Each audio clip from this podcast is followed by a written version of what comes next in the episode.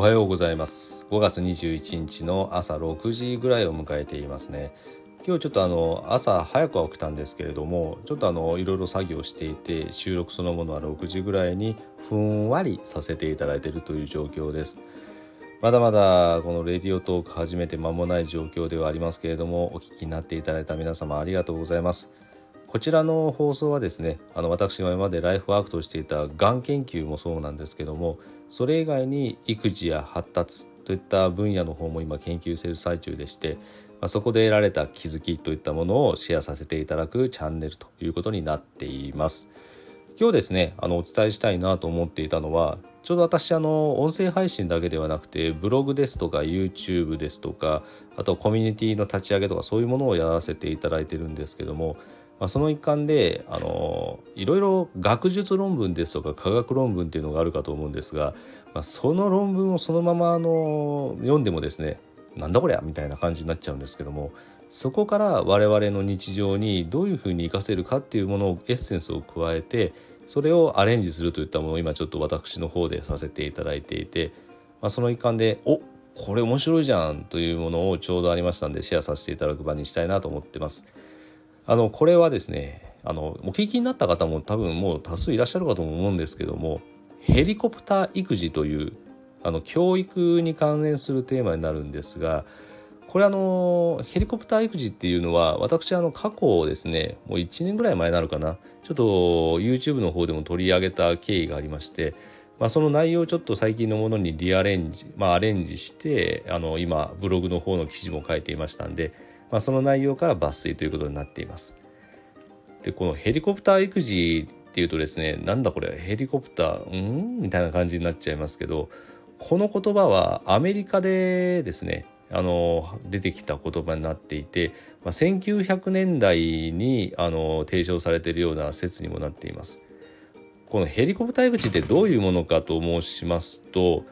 まるでですねヘリコプターのように親が子供の傍らで管理したりですとか必要な干渉を行ったりしてもうあの子供の目の前にあるもう子供に今後降りかかるかもしれない障害というのをもうまるでアパッチ、まあ、ヘリコプターのアパッチっていう軍用戦闘機があるんですけどもアパッチのようにもう排除しろ排除しろっていうふうにいろんな子供に降りかかる問題点や障害を排除するような親教育方法の総称ということが言われています。でこれもですねあのヘリコプター育児っていうのはあんまりこう日本では言われることはないんですけども似たような言葉で言うと過干渉過保護っていうようなものとしては日本ではどちらかというと親和性があるような言葉になってるんじゃないかなと思います。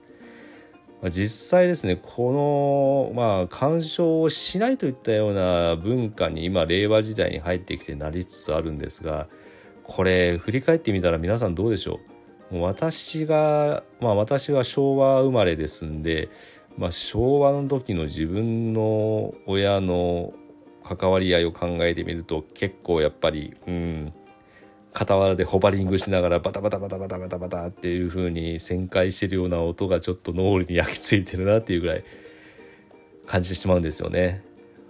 おそらくですねこれはあの親側からするとあの子供のためを思ってというのが大前提で子供を大事にしているからこそやっぱり介入せざるを得ないっていうふうにあの考えてしまわれる方も多いと思うんですよね。ですのであのやっぱりあの根底にあるのは子供の将来が不安でたまらないですとか子供が動かないからついつい口出してしまうとかああもうこれから先はね学歴がないといいところに就職もできないし、まあ、なんて言ったって公務員になるためには公務員試験も合格しなきゃいけないし大卒じゃないといけないしとか、まあ、そういうような歴史的背景もあったかと思います。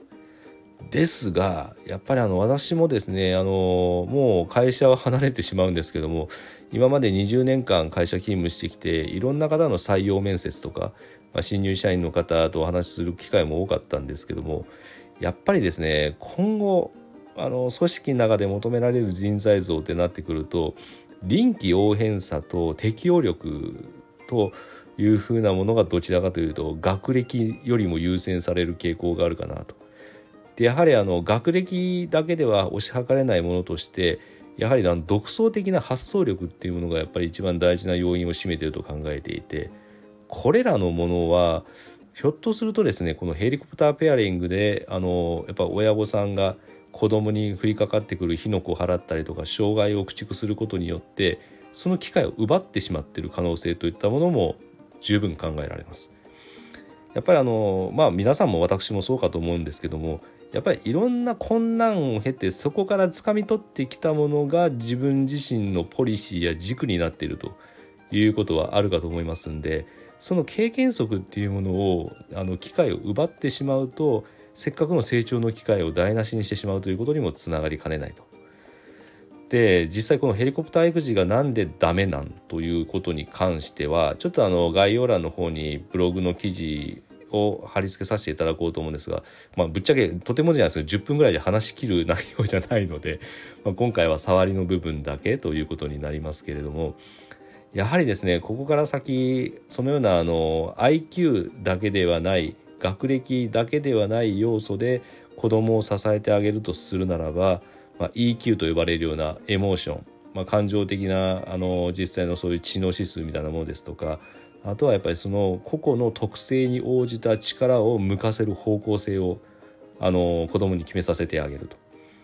ですのでもう結論から言うとですねこれからのおそらく大人側の子供へのアプローチというのは障害が見えたからもうその障害をすぐに駆逐して子どもの安全なルートを図ろうというようなアパッチヘリコプター育児みたいな方法ではなくて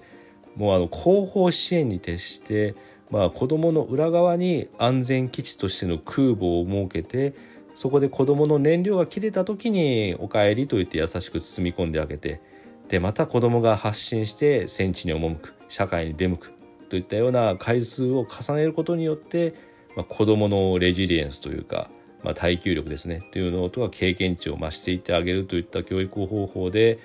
あの行っていくと子どもがそういつかはあの、まあ、勉強だけではないですねいろんな社会勉強も経て、まあ、あの令和時代の大空を飛び交ってくれるような大型飛行機に成長してもらえるんじゃないかなという気もしています。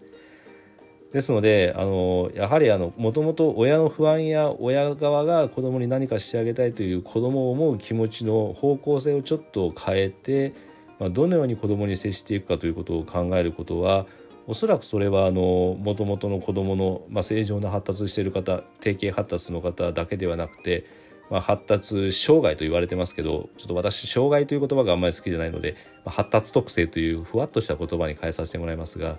まあ、発達特性を持っている子どものあの経験値を積ませるといったところでもちょっとしたら有望かなと思いましてシェアをさせていただきました。やはりあの我々もですねこの今令和時代は生きてはいるもののいろいろ平和ではあるんですがやはりこれからの生活をどうしようこれからの生き方をどうしようということで非常に悩ましい時代を迎えていることにもなっているかと思います。まあ、こういうことにも関してもですね何かあの日常生活の中でも役立つような情報があれば引き続きあのこのようなおしゃべりを通じてさせていただくことができればなと思っておりますので生温かい目であそうか目では見れませんね。生温かい耳であの聞いていただくことができれば幸いでございます。